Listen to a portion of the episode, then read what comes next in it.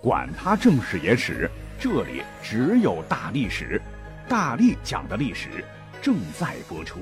大家好，我是大力丸。那么上周呢，我看到了有关于上个月的一些汇总的惊悚的消息的文章吧，说什么呃，微信如果你使用艾特符号会被人工监控，还说日本今年年底前将全面禁用微波炉。啊，还有更夸张的，说五 G 信号会致癌，还会损害 DNA。这个更离谱了，说火车车厢坠入江中啊！幺六八次列车五月二十四号发生重大事故。呃，点点点，我的天，一个比一个劲爆啊！我相信不少朋友应该看过吧，而且还信了吧，很可能还转手转发了吧啊！其实各位知道吗？这些个流传甚广的视频信息什么的啊，他们都是谣言呐。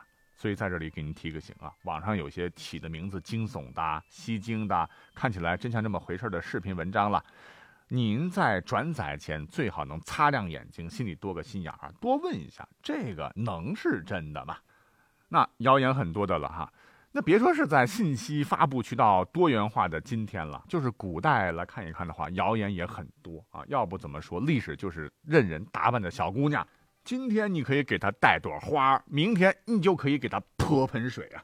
咱们就举个例子吧，比方说我们都非常熟知的哈，号称呢是一条大盘龙盘在他妈妈身上，然后他妈妈就生下了他的汉高祖刘邦，当年设计的那个斩白蛇的桥段。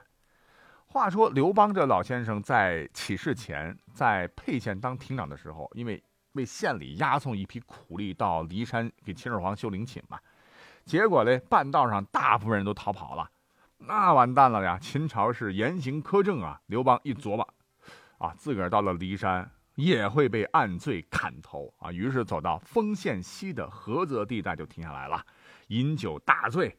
夜里呢，干脆就把剩下的苦力都放了，但是呢，还是有十多来个吧，愿意跟随刘邦。那好吧，啊，等一会儿咱们继续走吧。就先让一个伙计啊前去探路啊，没想到这个人回来以后呢，怕的要死，说：“哎呀，老大不好了，前面有一条大蛇在挡路啊，我们还是回去吧。”刘邦就趁着酒劲儿说：“我呸！大丈夫独步天下啊，有什么害怕的？”于是刘邦就跑到前面去，拔剑蹭楞楞将蛇一剑斩成两截儿。那走了几里路来，刘邦醉的就不行了，就倒下呼呼睡着了。刘邦队伍中走在后面的人呢，就刚好来到斩蛇的地方，就看见竟然有一个老太太在路边连夜的放声啼哭啊！我的个儿啊！那人就问他怎么回事你为什么哭这么伤心呀？老太太说：“我儿子被人杀了，所以痛哭啊。”问他儿子为什么被杀，说。我儿子是白弟子，变成蛇横在路上，被赤弟子杀了，所以我很伤心呐。人们以为他是胡说八道啊，散布谣言呢，就要打他。谁知这个时候，嗖的一下，老太太突然不见了。那么后面的人发了疯的赶到前头去，刘邦才醒了过来。那么人们报告了这一情况，哎，只有刘邦心里边觉得很高兴，因为我是赤帝之子啊，心生自豪感。那么这件事情之后呢，跟随他的人就越来越敬畏他。那这还不算完，秦始皇曾经说过一句话，说东南方向有天子气啊，于是还亲自东游来验证。那么刘邦呢，怀疑秦始皇说的这啥自个儿啊，就躲了起来，藏到了当时荒凉的芒砀山的深山老林当中。他老婆吕雉啊和其他人都寻找他，你奇不奇怪？每次呢。都能够在人迹罕至的地方找到他。那个时候没有 GPS 定位啊，刘邦觉得很奇怪呀，就问怎么回事了。吕雉说：“因为你在的地方呢，头上总有云气凝结呀，我们根据这一现象总能找到你呀。”刘邦听了以后很高兴啊。沛县的人知道以后呢，很多人都来归附刘邦，都认为他是真龙天子嘛，哈。那你觉得可信吗？你要知道，即使在现在的话，还有很多君主在这个世界上哈，同时还有很多的这个国家元首，按照古人的说法都是天子级别的哈。请问，他们脑袋上有没有什么湿气凝结的现象哈？所以这两个当时被传的是神乎其神的关于刘邦的故事，很有可能就是刘邦他自个儿瞎掰的。那他和他手下的人为什么要这么编嘞？就是要忽悠大家啊，认他为天子嘛，人命中注定要当皇帝嘛。这这些都属于舆论战哈。用今天的话说，就是宣传营销。其实呢，谣言都是人编的。那么人编谣言呢，呃，都有很多的目的了。那不论出于什么目的，还是人家老外啊，莎士比亚那句话说得好，说谣言呢，就是一支凭着推测、猜疑和臆度吹响的笛子。所以今天呢，我们就重点来讲讲几个有关于历史的谣言吧。篇幅关系啊，我们今天来看一看。如果今天只能讲一个的话，那么下一期再接着讲哈。好，我们来讲第一个吧。第一个我挑了好半天，我觉得这个事儿应该会引起大家的关注，那便是近几年来流传最深远的五胡乱华时期武道天王冉闵拯救汉人的故事。话说呢，西晋末年爆发了八王之乱。汉人元气大伤，周边胡人是趁势而起啊！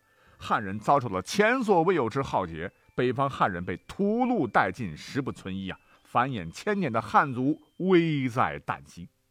而就在此时，武道天王是横空出世，颁布了杀胡令，还写了一篇讨胡檄文呢，是七战七捷，屠尽桀赵全族，拯救了北方数百万汉人百姓，保护了悠久灿烂的华夏文明。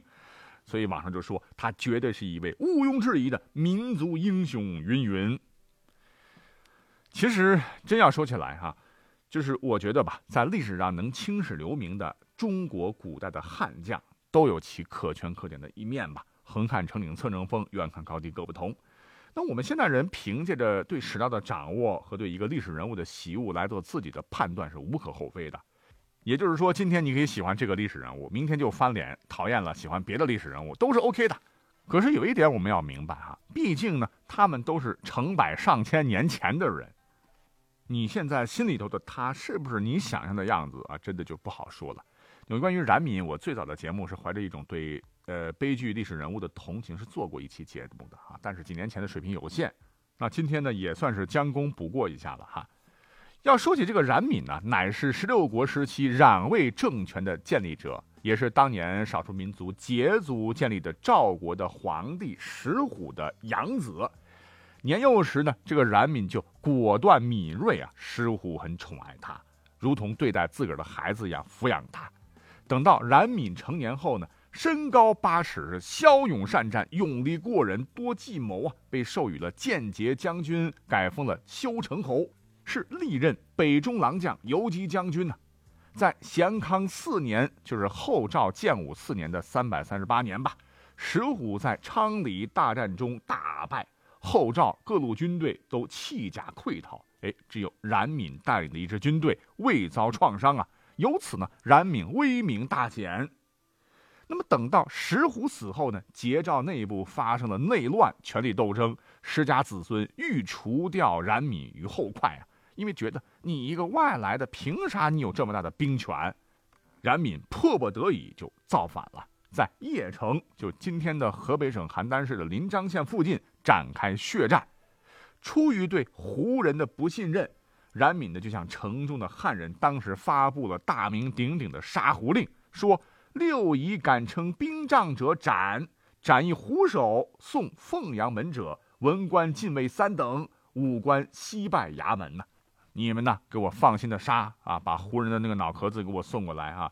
你想想，加官进爵，赏钱大大的，这么诱人的封赏，城里面的胡人可就倒了霉喽。当时呢，更有许多的高鼻梁、大胡子的汉人也跟着遭了殃了啊，通通被咔嚓领奖了。可是你知道吗？这个政策也就实行了满打满工一个月。因为冉闵也也觉得不对头啊，这么搞的话，我身边那么多胡人建立的政权，我能收拾得住吗？啊，不是成了公敌了吗？哈，再者说，我的军队、我的士兵也需要胡人呐。于是呢，一个月以后，冉闵呢恢复了本性，收纳了胡人降兵，杀胡令名存实亡。这是第一个。我们再举一个例子，话说是在公元三百五十年十一月，冉闵全盛的时候。他自个儿嘛，看着兵强马壮啊，也有自个儿地盘了，骄傲了哈，就封了自个儿的儿子为大单于。当时的一个光禄大夫是个汉人，唤作韦石，就直接上书冉闵，说：“大王啊，胡人不可靠，你怎么还搞胡人那一套啊？咱们都是汉人呢，应该去单于之号而恢复我中华礼仪才对呀。那如果你是冉闵的话，你会怎么回答？爱卿说的对，胡人的老大他叫单于，干脆封我孩子为什么是王好了。可是真实的情况，你猜怎么着？当时的冉闵呢，正需要胡人的力量，好让他们替自个儿争地盘儿，让自个儿的地盘更壮啊！不仅不予采纳韦氏的建议，竟然为了做戏给胡人看，还当场把韦氏父子给杀了。可想而知。冉闵当年并不想归附当时汉人的东晋，所谓的杀胡，他只是一个政治需要。况且死在他手里的汉人，其实当年也不少啊。这里面似乎没有什么拯救我大汉百姓的意思，都是军阀混战的盘算和血腥啊。说到这儿，恐怕有些冉闵迷一定不能接受啊。他会说：“大力丸，你胡说！你看当年冉闵大帝昭告天下的那一篇讨胡檄文。”写的是多么的荡气回肠，闻之无不动容啊！诸胡逆乱中原已数十年，握尽诛之。若能攻讨者，可遣军来也。暴胡欺辱汉家数十载，杀我百姓，夺我祖庙，今特此讨伐。犯我大汉者死，杀我大汉子民者死，杀尽天下诸胡，匡复我汉家基业。天下汉人皆有义务屠戮胡狗，闵不才，受命于天道，特以此昭告天下。云云太长了哈，就不念了。尤其是其中的什么汉家子弟机遇被殊途殆尽呐！当年看到这句话的时候，很多朋友们都是泪目啊，很感动啊。可是各位知道吗？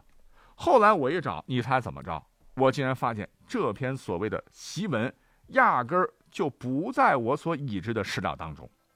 如果你能从史料当中给我找到的话，我送一个咱们新节目《大力多人有声剧小说里的中国史的兑换码一枚哈。而且你如果仔细推敲的话，你也会发现这篇文章有很多的疑点啊。比方说文中讲到，今日之狱中啊，竟是谁家之天下啊？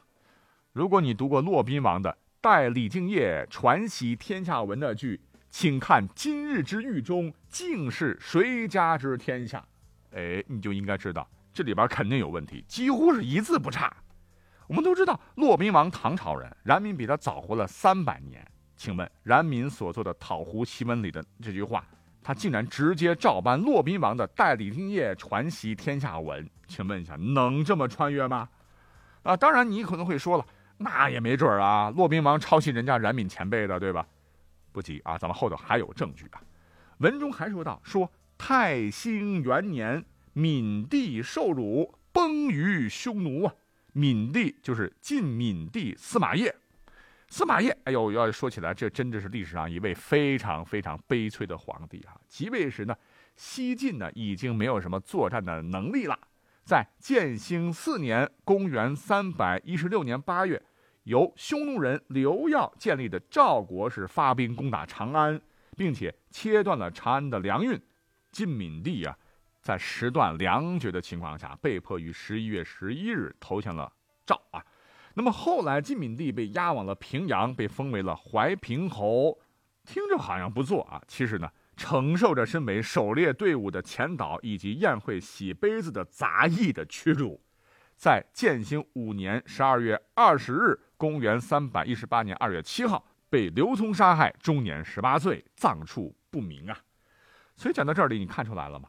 年号他对不上啊。讨胡檄文里说，太兴元年，西晋的最后一个皇帝闵帝受辱，崩于匈奴。